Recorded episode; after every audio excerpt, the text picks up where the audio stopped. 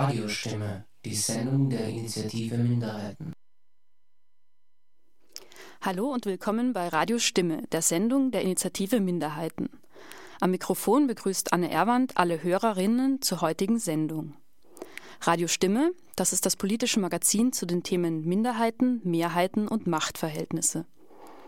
Alle zwei Wochen ist unsere Sendung für Kopfhörerinnen auf freien und nicht kommerziellen Radiostationen zu hören. Weltweit und jederzeit auch im Internet unter Radiostimme.at.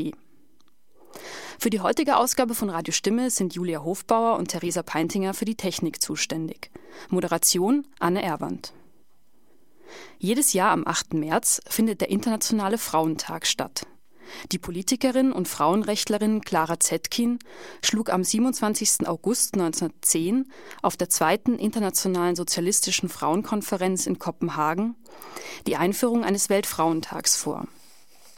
Ein Jahr später wurde dieser zum ersten Mal begangen. Ein zentrales Anliegen dieser frühen Bewegung war die Forderung nach gleichem Wahlrecht für Frauen.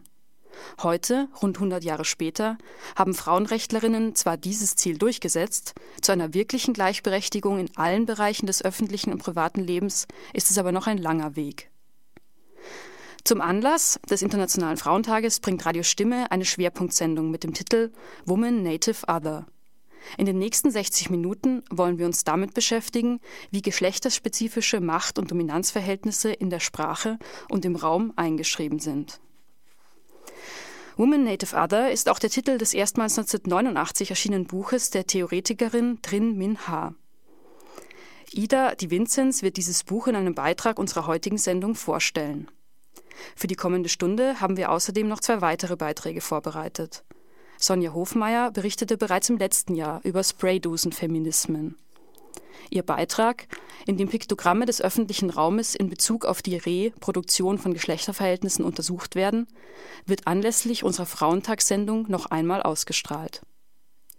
Ebenfalls eine Wiederholung es, handelt es sich bei Petra Permessers Die weibliche Seite der Stadt, in dem die Topographie von Wien mit einer gendersensiblen Brille betrachtet wird. Die Musik in unserer heutigen Sendung kommt von Entertainment for the Braindead und den Screaming Females. Wir beginnen mit dem bereits erwähnten Beitrag Women Native Other. Die Filmemacherin, Komponistin und Theoretikerin Trin Min Ha verbindet in ihrem gleichnamigen Buch postkoloniale und feministische Theorien. Sie kritisiert dabei den Machtanspruch der weißen westlichen Wissenschaft mit ihren stereotypen Bildern. Ida Di Vincenz hat sich mit den Texten von Trin Min Ha auseinandergesetzt und den folgenden Beitrag gestaltet.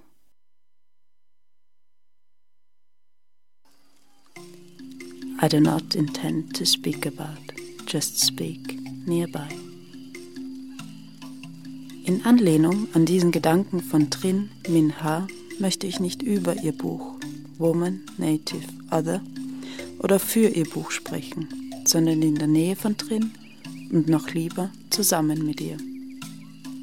Ich will mich nicht als Stimme des Wissens aufspielen, die, die versucht, dieses poetische, komplexe Schriftwerk mit all ihren Verzweigungen und Umwegen objektiv oder gar neutral darzustellen. Ich will Trins Vorschlag folgen und die Geschichte, die sie mir erzählt hat, weitererzählen. Ich habe keine Angst, die Geschichte so zu erzählen, wie sie meiner Meinung nach erzählt werden muss. Diese Geschichte erzählt von der Macht der geschriebenen Worte und übersteigt die Grenzzäune der patriarchalischen Zeit und Wahrheit. Sie, diese Geschichte, die drin erzählt, übersteigt die Vorstellung von einer Geschichte als abgeschlossenem Ereignis, als bloße Geschichte, hübsch und sauber eingepackt und abgerundet durch einen der Norm entsprechenden Schlusssatz einen Schlusssatz, der den Geist zur Ruhe bringen soll. Möge meine Geschichte schön sein und sich entrollen wie ein langer Faden. So rezitiert sie zu Beginn ihrer Geschichte. Eine Geschichte, die in ihrer eigenen Grenzen unerschöpflich bleibt. Der Kern der Sache ist immer anderswo als vermutet. In einem entlegenen Dorf gibt es kein Bedürfnis nach einem geradlinigen Fortschritt, der die bequeme Illusion erwecken könnte, man wüsste, wo es lang geht. Wir, du und ich, sie und er, wir und sie, wir differieren. Am Ende der Zusammenkunft in einem entlegenen Dorf hat jeder, jede gesprochen.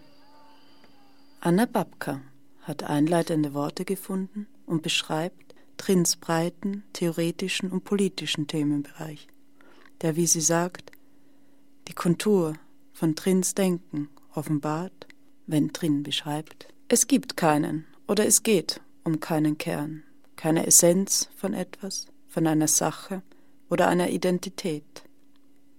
Es sind Layers, Lagen, Schichten und Überkreuzungen, die verhandelt werden. Nicht das Gradlinige, der Fortschritt, sondern das Ende der großen Erzählung ist angesprochen. Wenn Sprechen Stärke ist, dann weil es ein Band aus Kommen und Gehen schafft, das Bewegung und Rhythmus und damit Leben und Handlung schafft. Wenn dann jede, jeder gesprochen hat, jede, jeder zu Wort gekommen ist, im Dorf der Erzählung, dann steht das Sprechen können, das Sprechen dürfen, das Bewahren der Stimme, dem Verlust derselben und der Sprachlosigkeit gegenüber.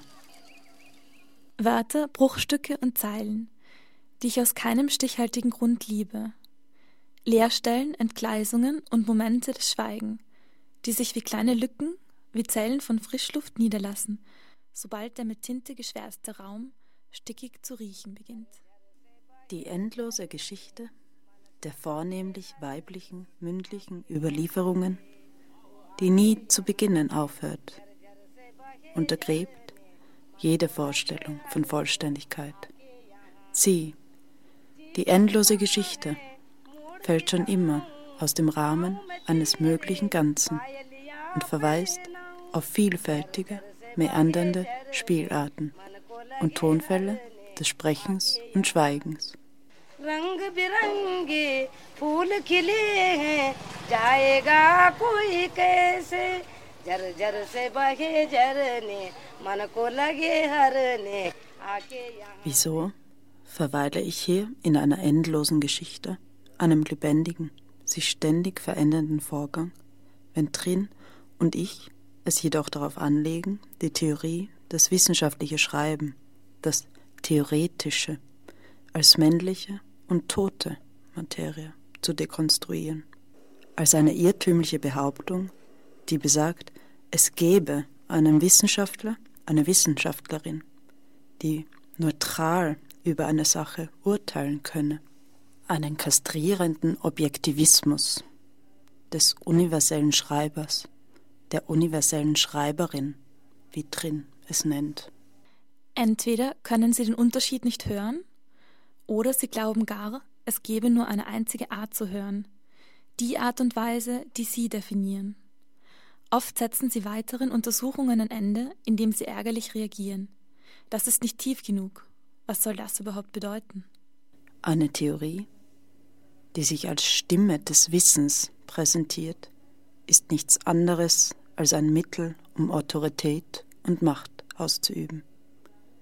Woher, fragen wir uns, kommt die absurde Idee, Theorie als Wahrheitslieferant zu verstehen, misszuverstehen? Und handelt es sich hier nicht schließlich nur um einen längst überholten positivistischen Traum, einen Traum von reiner Wahrheit und reiner Präsenz? Wir fürchten die Höhen, wir fürchten das Anfangslose, das Endlose, das Grenzenlose. Und wir schrecken davor zurück, uns vom Abgrund des Lautlosen verschlingen zu lassen. Deshalb tun wir den Wörtern weiterhin Gewalt an, in dem Willen, das Wilde und Rohe zu zähmen und zu kochen, um uns das schwindelerregend Unendliche anzueignen. Sabia, é uma, sabia, uma, se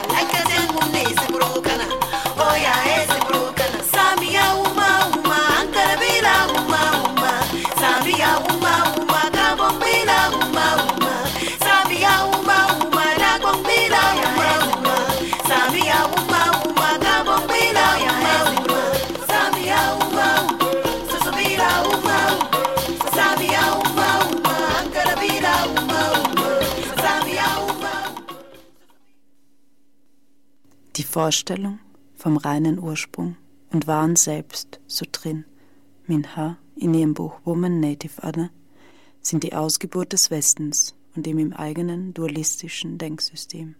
Ich hingegen ist in sich selbst unendliche Schichten, und die Vielschichtigkeit lässt sich nur unzureichend als das übermitteln, was wir Ich nennen. Und doch, so drin, hält uns dieser Repräsentationscode gefangen, der, der uns Ordnung und Verbindung und damit den Anschein von Kontinuität unseres Seins suggeriert. Ich, ich, kann ich oder ich sein. Dies bezieht dich und mich selbst beide mit ein. Wir schließt, schließen mich selbst manchmal ein, manchmal aus. Du und ich sind uns nah, sind miteinander verflochten. Du magst bisweilen auf der anderen Seite des Berges stehen, aber du kannst auch ich selbst sein, während du gleichzeitig bleibst, was du bist und was ich nicht bin. Du, das ist das andere, das konstituierte Außen zum vermeintlich Eigentlichen, zur produzierten Wahrheit und Weisheit der westlichen akademischen Diskurse. Sie, das sind Woman, Native, Other.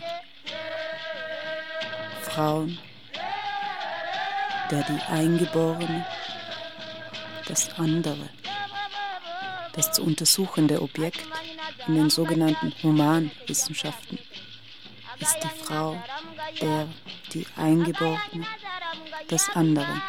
Und es wird beschrieben vom sogenannten weißen Mann. Der, der gekommen ist, den unberührten Aspekt einer Kultur, einer Identität, einer Frau, deren Kern irgendwo verborgen liegt, zu enthüllen und zu beschreiben. Sie sehen kein Leben, wenn sie schauen. Sie sehen nur Objekte. Sie fürchten sich, sie fürchten die Welt. Sie zerstören, was sie fürchten. Sie fürchten sich vor sich selbst.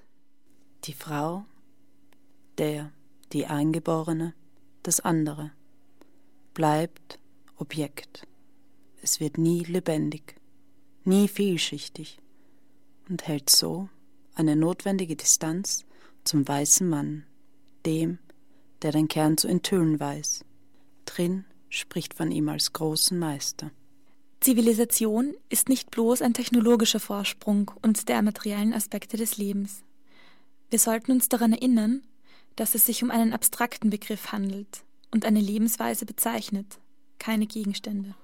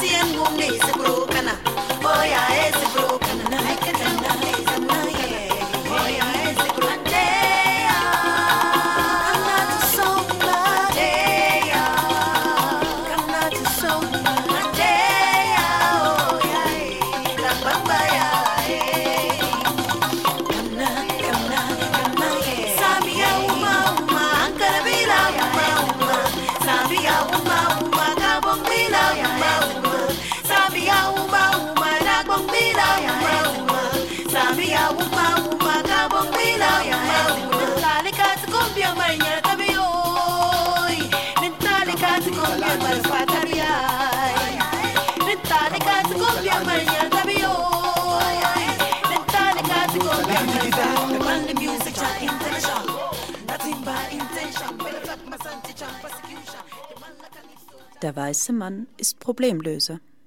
Seine Kategorisierungen gehen in die Wissenschaft ein, um dann in seinem Gesellschaftsleben als Probleme wieder aufzutauchen.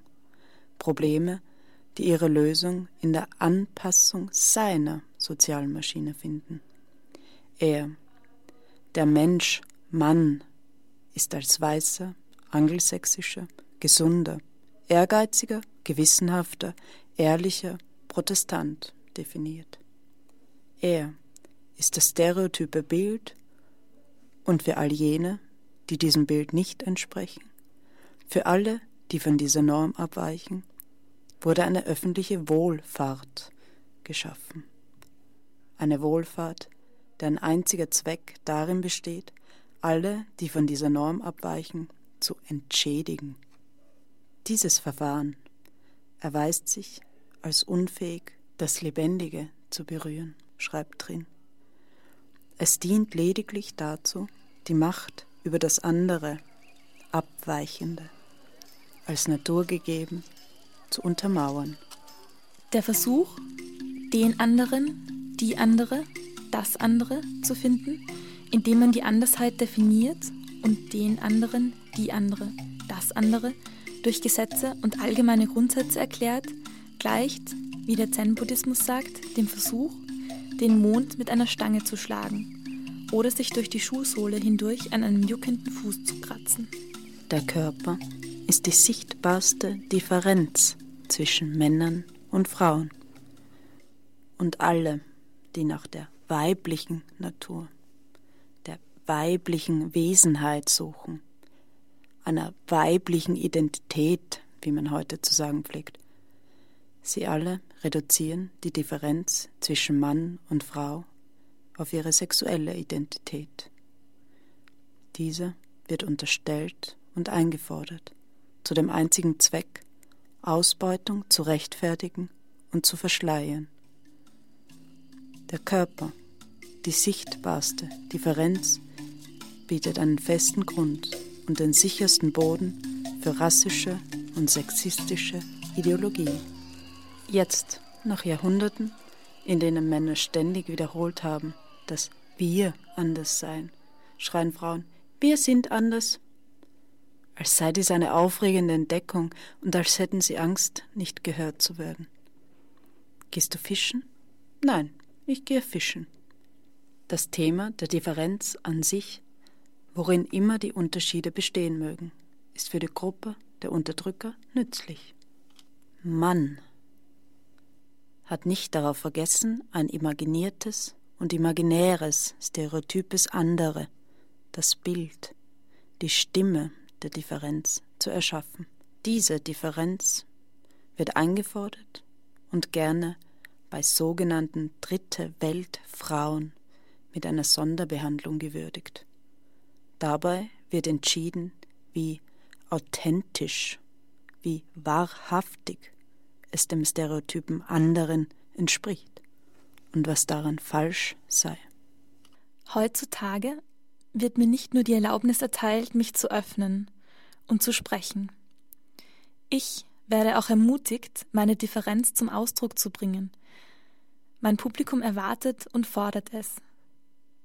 Die Leute hätten sonst den Eindruck, um etwas betrogen worden zu sein. Wir sind nicht hier, um eine Vertreterin der dritten Welt über die erste Welt sprechen zu hören.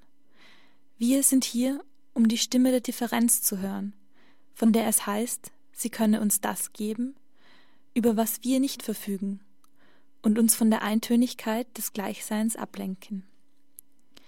Genau wie ihre Anthropologen, deren Spezialität es ist, all die Schichten meiner Falschheit und Wahrhaftigkeit aufzuspüren, sind auch sie in der Lage zu entscheiden, wer oder was authentisch ist und wer oder was nicht. Mein Körper ist die sichtbarste Differenz. Wenn ich schweige, wird ein anderer für mich sprechen. Er wird meinen Körper lesen und wissen, was zu sagen ist. Nun erhebe ich meine Stimme.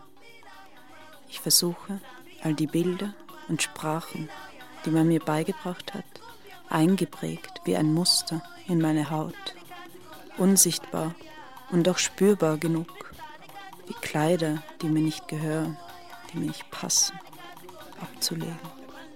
Ich werde meine eigene Stimme finden und sprechen, sodass ich, ich mit dir sprechen kann und dich hören kann und dass auch du in deiner unendlichen Vielfalt mich hören kannst.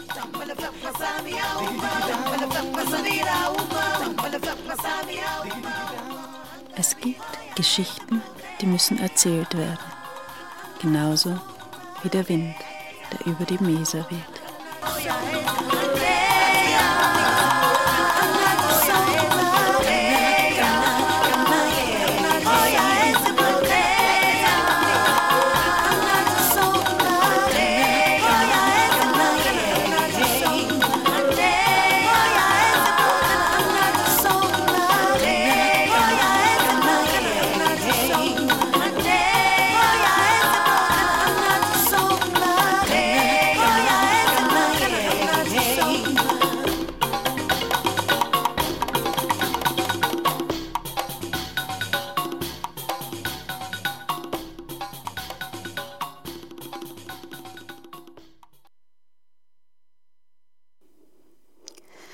Das war ein Beitrag über das Buch Woman Native Other Postkolonialität und Feminismus schreiben, das 2010 in einer deutschen Übersetzung im Thuria und Kant Verlag erschienen ist. Ida Di Vinzenz und Theresa Peintinger haben unter anderem den Worten von Trin Min Ha, Katharina Menke, Anna Babka und Matthias Schmidt ihre Stimmen geliehen. Den Beitrag gestaltete Ida Di Vinzenz. Es geht weiter mit dem Lied An Answer von Entertainment for the Braindead. Thank you.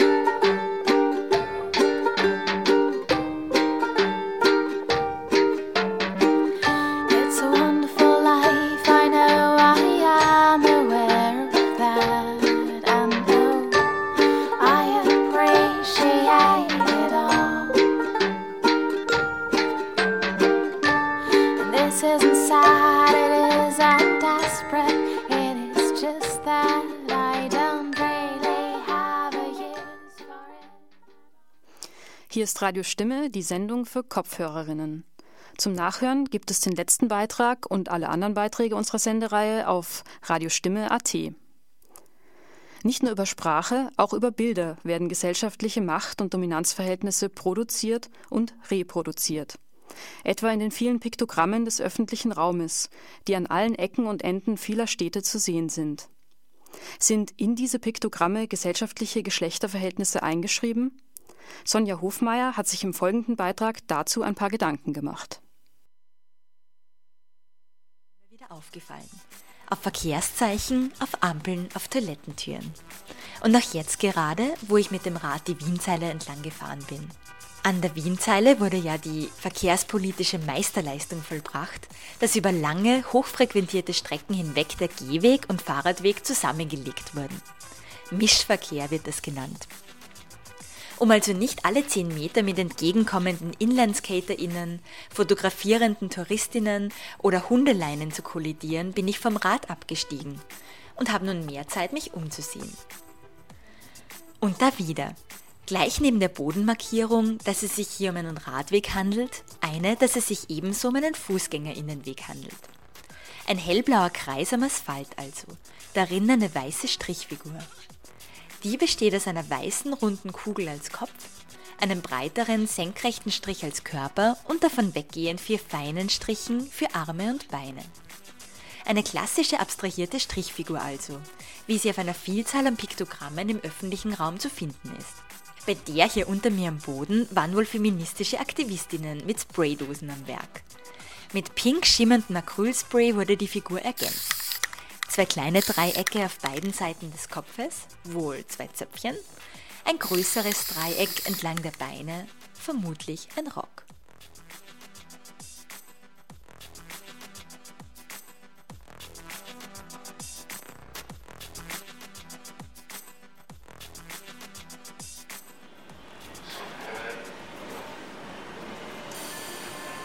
Entspannt kann ich nun die letzten Strahlen der untergehenden Sonne genießen und in der Geräuschkulisse der U4 über dieses Piktogramm nachdenken. Was soll ich von dieser Intervention halten? In ähnlicher Form sind mir solche Adaptionen ja schon öfter aufgefallen. Eine ambivalente Sache. Grundsätzlich geht es wohl darum, Frauen im öffentlichen Raum sichtbar zu machen. Und das ist nach wie vor eine wichtige Forderung. Die Vorstellung, dass das Männliche Maßstab und Norm ist und das Weibliche eine Abweichung von dieser Norm, durchdringt ja alle gesellschaftlichen Bereiche, sei es in der Medizin oder in der Sprache. Das Weibliche wird als das andere abgewertet. Es ist deutlich zu erkennen. Das Männliche ist in der Sprache die Norm. Mann und Mensch wird gleichgesetzt. Das ist vor allem problematisch, weil Sprache ein bedeutendes Instrument zur Aneignung von sozialem Wissen und Werten ist. Doch auch Bilder sind so ein Instrument, gerade Piktogramme, die an allen Ecken und Enden des öffentlichen Raumes zu finden sind. Darüber, so habe ich das Gefühl, wird weit weniger nachgedacht. Strichfiguren als Politikum? Da würden mich jetzt wohl viele auslachen. Dabei wird gerade an Strichfiguren deutlich, wie sehr sich patriarchale Vorstellungen auch in die Welt der Bilder einschreiben. Auch in Piktogrammen wird Mann und Mensch gleichgesetzt. Eine einfache Strichfigur, Kopf, zwei Arme, zwei Beine, wird allgemein als Symbol für Mensch dekodiert. So wie zum Beispiel auf der Ampel oder auf allgemeinen Hinweisschildern. Ein und dieselbe Figur wird aber plötzlich als Mann dekodiert, wenn sie sich eben zum Beispiel auf einer Toilettentür befindet. Ein und dieselbe Figur. Dann steht ihr nämlich eine zweite gegenüber, die über zusätzliche Attribute verfügt. Die weibliche. Die hat dann ein Kleidchen an oder ein Röckchen, zwei Zöpfchen oder eine lange Haarmähne. Auf jeden Fall aber weicht sie von der Norm ab. Da wundert es mich jetzt auch nicht mehr, dass die Strichfigur keinen eigenen Eintrag in der Wikipedia hat. Klar, wo habe ich denn da auch hingedacht? Strichmännchen heißt das doch. Und voilà, der Eintrag. Ein Strichmännchen, so steht hier in der Wikipedia, ist ein stilisiertes Bild eines fiktiven oder real existierenden Lebewesens, dessen Gliedmaßen jeweils nur durch einen einzigen Strich dargestellt werden. Das Männchen steht also nicht nur als Symbol für Mann und für Mensch, sondern für sämtliche Lebewesen, ob real oder fiktiv. Für die Frau im Speziellen jedoch nicht, denn die weicht ja von der Norm ab. Ich glaube, ich bin ein bisschen rosa. Frauen auch auf Bildern und Piktogrammen im öffentlichen Raum sichtbar zu machen, ist also wichtig. Keine Frage. So wie diese besprayte Bodenmarkierung, vor der ich immer noch mit meinem Fahrrad stehe. Eine Frage tut sich mir aber doch auf, nämlich wie diese Sichtbarmachung aussehen soll. Hier sind in schillerndem Pink weibliche Attribute aufgesprayt. Röckchen, Kleidchen, Zöpfchen. Was in diesem Fall subversiver Aktivismus ist, kommt von offizieller Seite genauso. Die Piktogramme, die Toiletten für Frauen kennzeichnen, sehen so aus. Verkehrszeichen, die irgendwas mit Kindern zu tun haben, zeigen sie häufig. Und in Berlin hat der Ampelmann ja jetzt eine weibliche Begleitung bekommen, ebenfalls in Röckchen und mit zwei Zöpfchen. Welche Assoziationen rufen diese Attribute bei euch hervor? Ich verbinde damit niedlich, süß, klein, bezaubernd, entzückend, verspielt und schwach.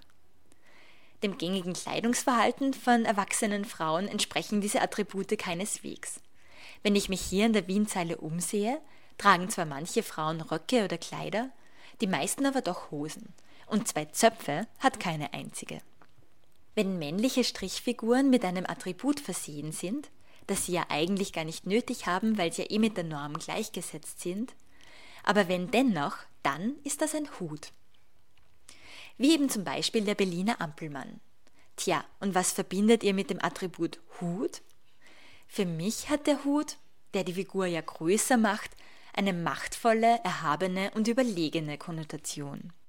Über diese Attribute, die Strichfiguren vergeschlechtlichen, zeigt sich also auch, wie stark Piktogramme in die herrschenden Geschlechterverhältnisse eingelassen sind und wie stark sie diese gleichzeitig zum Ausdruck bringen.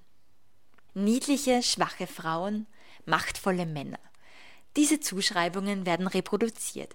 Jedes Mal, wenn wir die Piktogramme dekodieren. Und das tun wir ja ständig, denn sie dienen ja dazu, Informationen möglichst rasch und unmissverständlich zu vermitteln. Und anscheinend funktioniert das im Hinblick auf das Geschlecht über eben diese Attribute.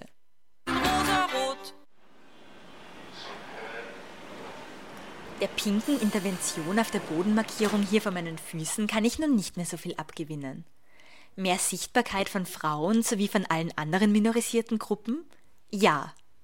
Aber durch Röckchen und Zöpfchen und andere Stereotype? Nein, danke. Mehr Sichtbarkeit alleine führt nicht zu mehr politischer Macht und auch nicht zu mehr Zugang zu Ressourcen.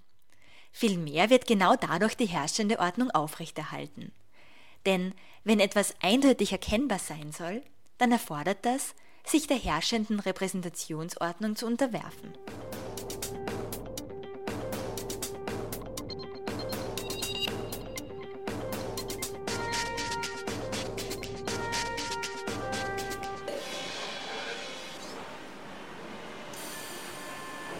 Nein, die angesprayte Bodenmarkierung hier in der Wienzeile finde ich nun gar nicht mehr toll. Zuvor hätte sich wohl keine Passantin den Kopf darüber zerbrochen, welches Geschlecht diese Figur hat. Okay, auch jetzt gerade scheine ich die Einzige zu sein, die das macht. Aber die Figur ist doch eine Abstraktion. Sie wäre wohl einfach als geschlechtslos dekodiert worden. Nun wurde der Figur aber eine Geschlechtszugehörigkeit beigefügt. Und wieder einmal ist sie dadurch bestätigt. Die duale Geschlechterordnung. Die Vorstellung also, dass es ausschließlich zwei Geschlechter gibt und diese eindeutig voneinander unterscheidbar sind. Wie würde aber eine Intervention in Piktogramme aussehen, die mir gefällt? Keine leichte Frage. Ich glaube, sie müsste verwirren und veruneindeutigen. Mit der dualen Geschlechterordnung und allen stereotypen Zuschreibungen brechen.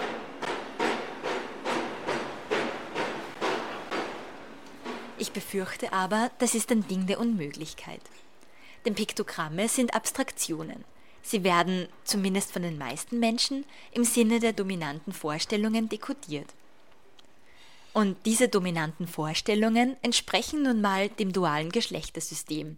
Und die Figur ohne Attribute, die eben wirklich nur über einen Kopf, Arme und Beine verfügt, also in ihrer abstrahiertesten Form, die steht ja schon für Mann und Mensch gleichermaßen. Ein ziemliches Dilemma. Vielleicht wäre es eine Möglichkeit, dort zu intervenieren, wo sie eindeutig für Mann oder Frau stehen. Eben zum Beispiel an Toilettentüren. Aber keine Ahnung. Eigentlich ist es ja vielmehr absurd, dass Toiletten überhaupt nach Geschlechtern getrennt sind. Viel sinnvoller wäre es doch einfach anzugeben, wo es Pissoirs gibt und wo ausschließlich Sitztoiletten. Aber egal. Ich werde mich jetzt wieder aufs Rad schwingen und weiterfahren. Die Sonne ist schon fast untergegangen und es wird ein bisschen kühl hier. Etwas verwirrt bin ich jetzt. Aber es hat gut getan, ein paar Gedanken mit euch zu teilen. Hat wer von euch eine Idee, wie Piktogramme verschönert werden könnten, ohne gleich wieder die herrschende Ordnung festzuschreiben? Ich würde mich darüber freuen. Eine Spraydose hätte ich im Rucksack dabei. Alles Liebe und bis bald.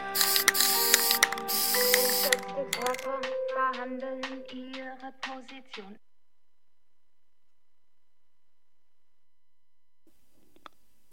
Spraydosenfeminismen. Ein Beitrag von Sonja Hofmeier für Radio Stimme. Radio Stimme ist alle zwei Wochen on air und darüber hinaus auch im Internet und auf freien und nicht kommerziellen Radiostationen zu hören. Wir bleiben im städtischen Raum und werfen einen Blick auf die Geschichte Wiens. Die offizielle Geschichtsschreibung der Stadt ist, wie so oft, männlich geprägt. Mit ihrem Buch Stadt und Frauen, eine andere Topographie von Wien, holt Elke Krasny die Töchter der Stadt wieder aus ihrem unverdienten Schattendasein. In ihrem Buch hat sie gemeinsam mit 20 Wienerinnen Wien und die Frauen dieser Stadt erkundet. Petra Permesser hat sich mit dem Buch in der Hand auf eine Erkundungstour gemacht und diesen Weg für Radiostimme akustisch dokumentiert. Die Ausschnitte aus dem Buch liest Melanie Romsdorfer. Gemeinsam mit 20 Wienerinnen begab sich die Autorin Elke Krasny auf 20 Wege durch Wien und erforschte die Geschichten der Frauen auf diesen Wegen. Im Buch sind diese Wege alphabetisch nach den Wegbegleiterinnen geordnet. Von der Filmemacherin Barbara Albert über die Volksschülerin Kairo Kurosaki und die Leiterin des Zoom Kindermuseums Elisabeth Menasse bis hin zur Architektin Carmen Wiederin reicht das Spektrum. Diese 20 Wege kreuzen sich und auch wenn sie mal räumlich getrennt voneinander verlaufen, sind die Geschichten der Frauen auf diesen Wegen doch miteinander verknüpft. Das Private ist politisch und das Politische privat.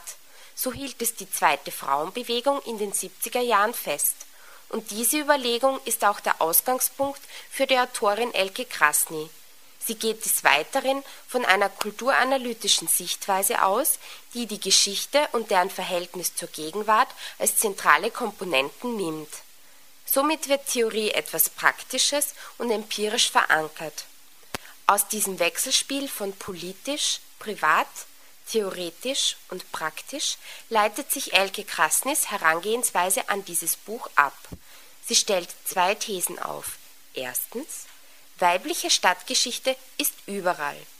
Zweitens, weibliche Stadtgeschichte ist nirgends, weil sie ihren Ort noch nicht gefunden hat. Ausgehend von diesen Thesen stellt Elke Krasny zwei Fragen in den Raum. Erstens, wie lassen sich aktuelle Stadtwahrnehmung und Geschichte inhaltlich zusammenbringen? Und zweitens, werden Topographie und Historiographie zu einem performativen Akt, wenn Theorie und Alltag nahe zusammen sind? Elke Krasny gelingt es in ihrem Buch, diese Fragen zu beantworten und die LeserInnen in das Buch hineinzuziehen. Wie gefesselt kann ich das Buch nicht aus der Hand legen und nehme mir vor, es auf meinen täglichen Wegen durch Wien bei mir zu tragen, falls ich mal unterwegs etwas nachschlagen will. Bei jedem neuen Weg, den ich lese, muss ich an selbst erlebte Ereignisse oder Wohnungen von Freunden und Freundinnen denken. Ähnlich geht es auch den Wegbegleiterinnen im Buch. Bekanntschaften, frühere Wohnungen oder Arbeitsstätten sowie Geschichten, die ihnen erzählt wurden, liegen auf allen Wegen. Auch der Malerin und Fotografin Helga Köcher geht es so auf ihrem Weg durch den fünften und zwölften Wiener Gemeindebezirk. Und so fragt sich Helga Köcher, ob es vielen älter werdenden Menschen so geht mit ihrer Stadt, dass die Gassen, die Straßen, die Plätze immer mehr zu Orten werden, die man mehr und mehr mit Erinnerungen verbindet, mit ganz bestimmten Lebenssituationen. Aber nicht nur für Personen, die in Wien leben, ist das Buch Stadt und Frauen ein schier unerschöpflicher Fundus an neuen Frauengeschichten.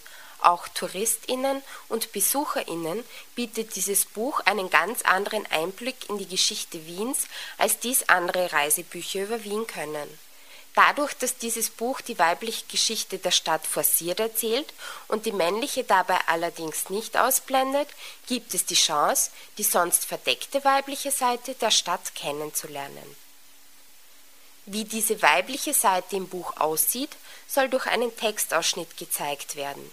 Gemeinsam mit der Wiener Umweltanwältin Andrea Schnattinger begeben wir uns auf einen Spazierweg Als mein Beitrag zum Tangentialen ist ihre tägliche Anfahrt zur Arbeit übertitelt.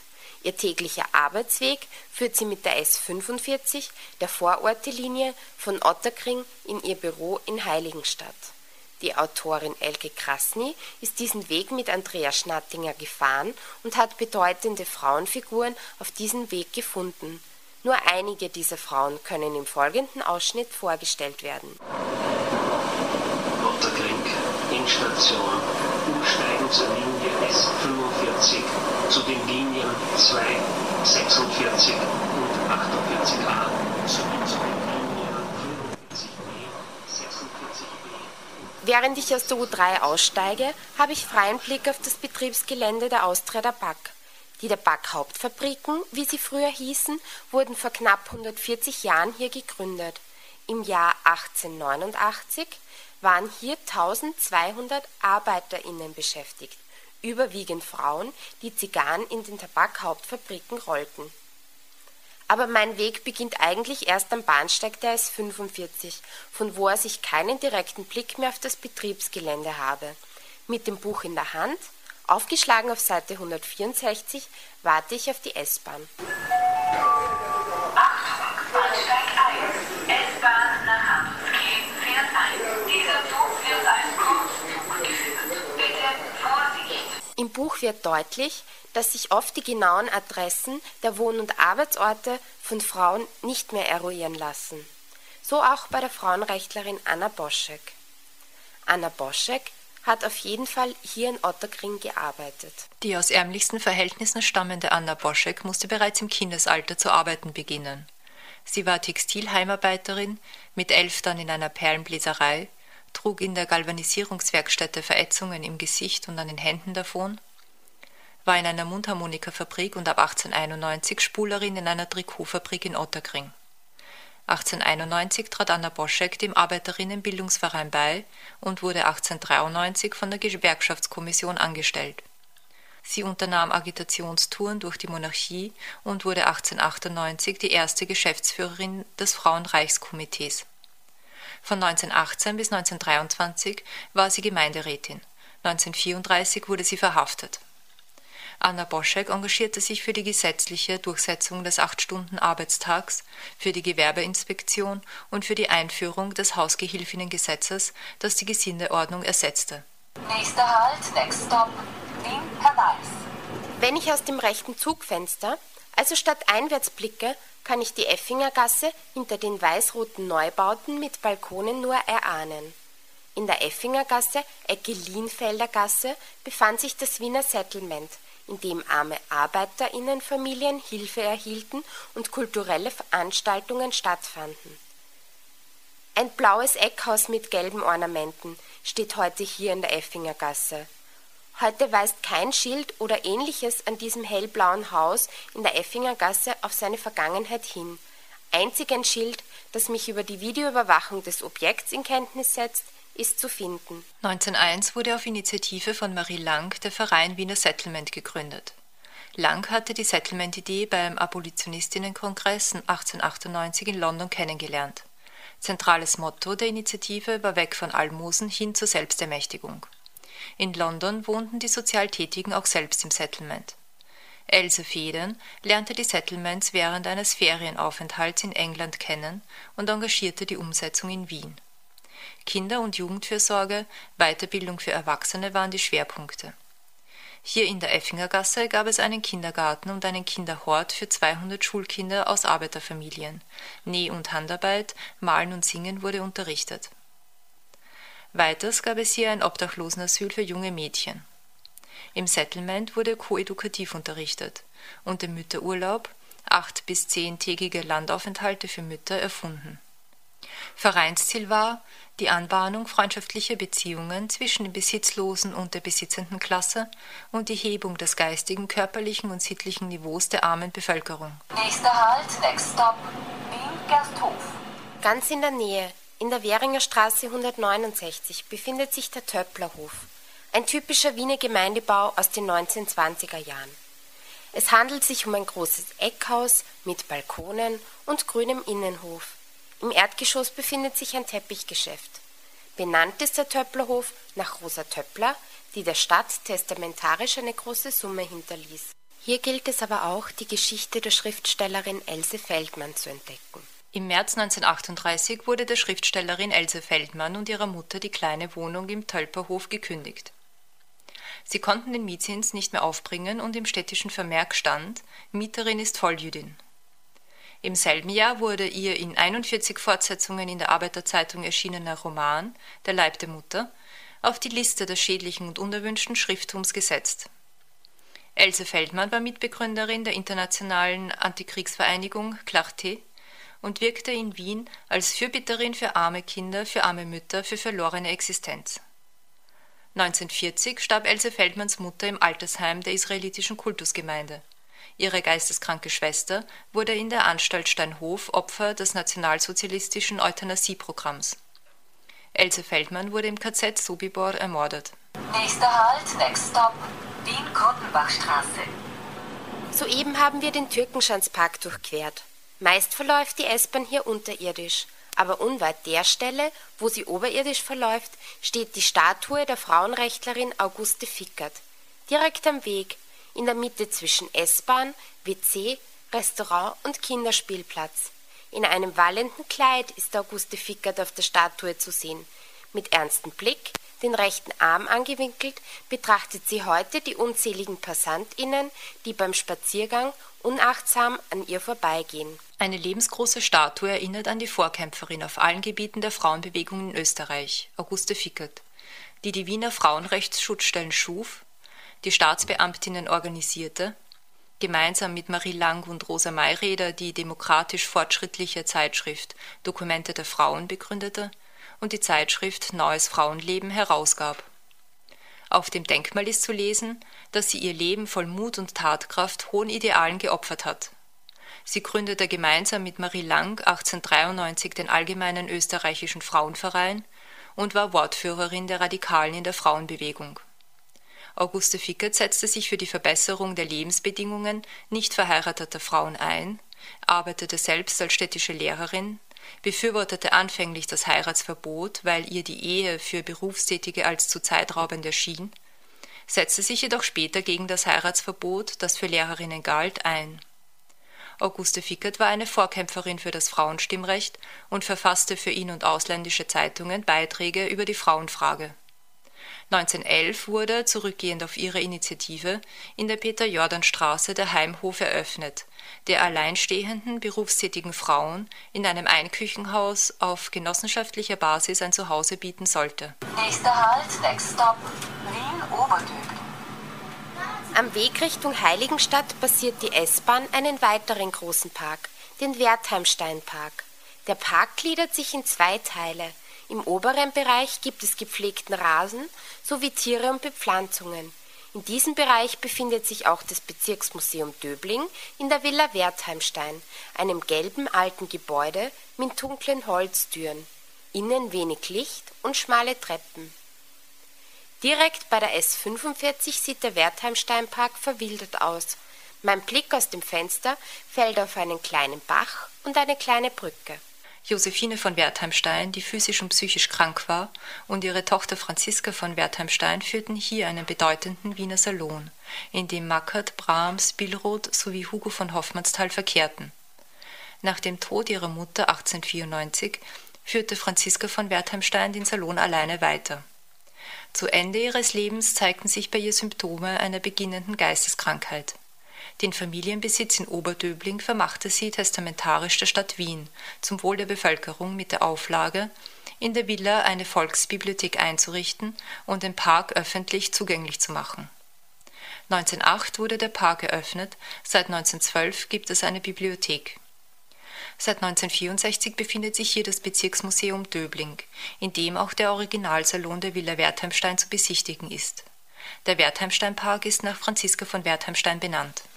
Nächster Halt, next stop, Wien-Heiligenstadt, S-Bahn U4. Hier in Heiligenstadt endet unsere virtuelle Fahrt mit der Umweltanwältin Andrea Schnattinger.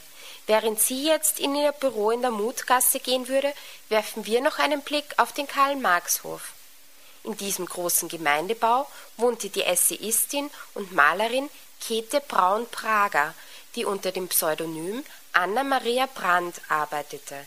Als Autorin und Radiomacherin bei Radio Wien verbrachte sie die Zeit bis 1938, ehe sie ins Exil ging, wo sie zu malen begann. Als sie 1951 nach Wien zurückkehrte, zog sie in den Karl-Marx-Hof. Etwa 20 Jahre früher war der Karl-Marx-Hof Wirkungsstätte der Wissenschaftlerin Marie Jahoda. In der Bibliothek im Karl-Marx-Hof arbeitete Anfang der 1930er Jahre die Sozialwissenschaftlerin und Widerstandskämpferin Marie Jahoda. Jahoda, die Unterrichtsministerin hatte werden wollen, beschäftigte sich mit einem der brisantesten gesellschaftlichen Themen ihrer Zeit, der Arbeitslosigkeit. In der Studie Die Arbeitslosen von Marienthal richtet sie das Augenmerk auf die unterschiedlichen Auswirkungen von Arbeitslosigkeit von Frauen und Männern. Das Nichtstun beherrscht den Tag, das gilt aber nur für die Männer, denn die Frauen sind nur verdienstlos, nicht arbeitslos im strengsten Wortsinn geworden. Sie haben den Haushalt zu führen, der ihren Tag ausfüllt. Die aus einer assimilierten jüdischen Familie stammende Maria Hoder engagierte sich im Ständestaat bei den revolutionären Sozialisten und wurde 1937 wegen Verdachts auf Hochverrat vor Gericht gestellt. Hochkarätige Interventionen aus England und Frankreich erwirkten ihre Ausreise.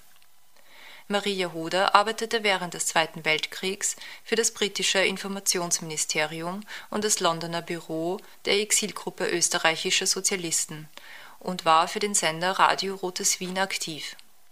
Arbeitslosigkeit, Erziehung, Vorurteile waren ihre Forschungsthemen in den USA und in England. Dieser Weg durch die Bezirke Otterkring, Hernals, Währing und Döbling ist einer von 20 Wegen durch Wien, die Elke Krasny in ihrem Buch Stadt und Frauen eine andere Topographie von Wien zeigt.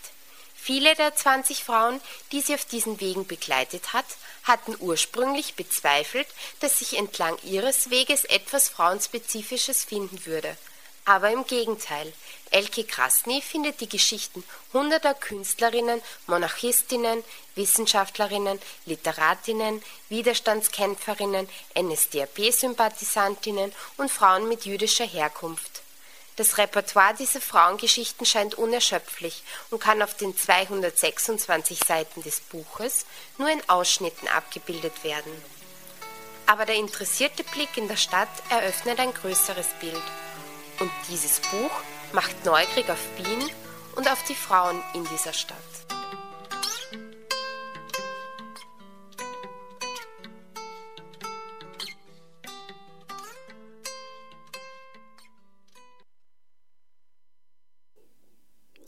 Das Buch Stadt und Frauen, eine andere Topographie von Wien von Elke Krasny ist im Metro Verlag erschienen. 2009 hat Petra Permesser diesen Beitrag für Radio Stimme gestaltet. Damit sind wir auch schon wieder am Ende unserer heutigen Sendung angekommen. Radio Stimme, die Sendung für Kopfhörerinnen, gibt es on air wieder in 14 Tagen. Hier auf Radio Orange und auf den freien, nicht kommerziellen Radiostationen in Innsbruck, Linz, Salzburg, Bludenz, Graz, Kärnten, dem Kremstal, dem Salzkammergut und in Berlin. Wer die heutige oder andere Sendungen von Radio Stimme verpasst hat, kann alle Ausgaben unserer Sendereihe auch online nachhören unter www.radiostimme.at. Hier gibt es auch die Möglichkeit, unsere Sendung zu feedbacken oder unseren Newsletter zu abonnieren. Für heute verabschieden wir uns bei allen Hörerinnen und bedanken uns fürs Einschalten. Im Studio waren heute Julia Hofbauer und Theresa Peintinger an der Technik und Anne Erband am Mikrofon. Eine schöne Zeit und bis zum nächsten Mal.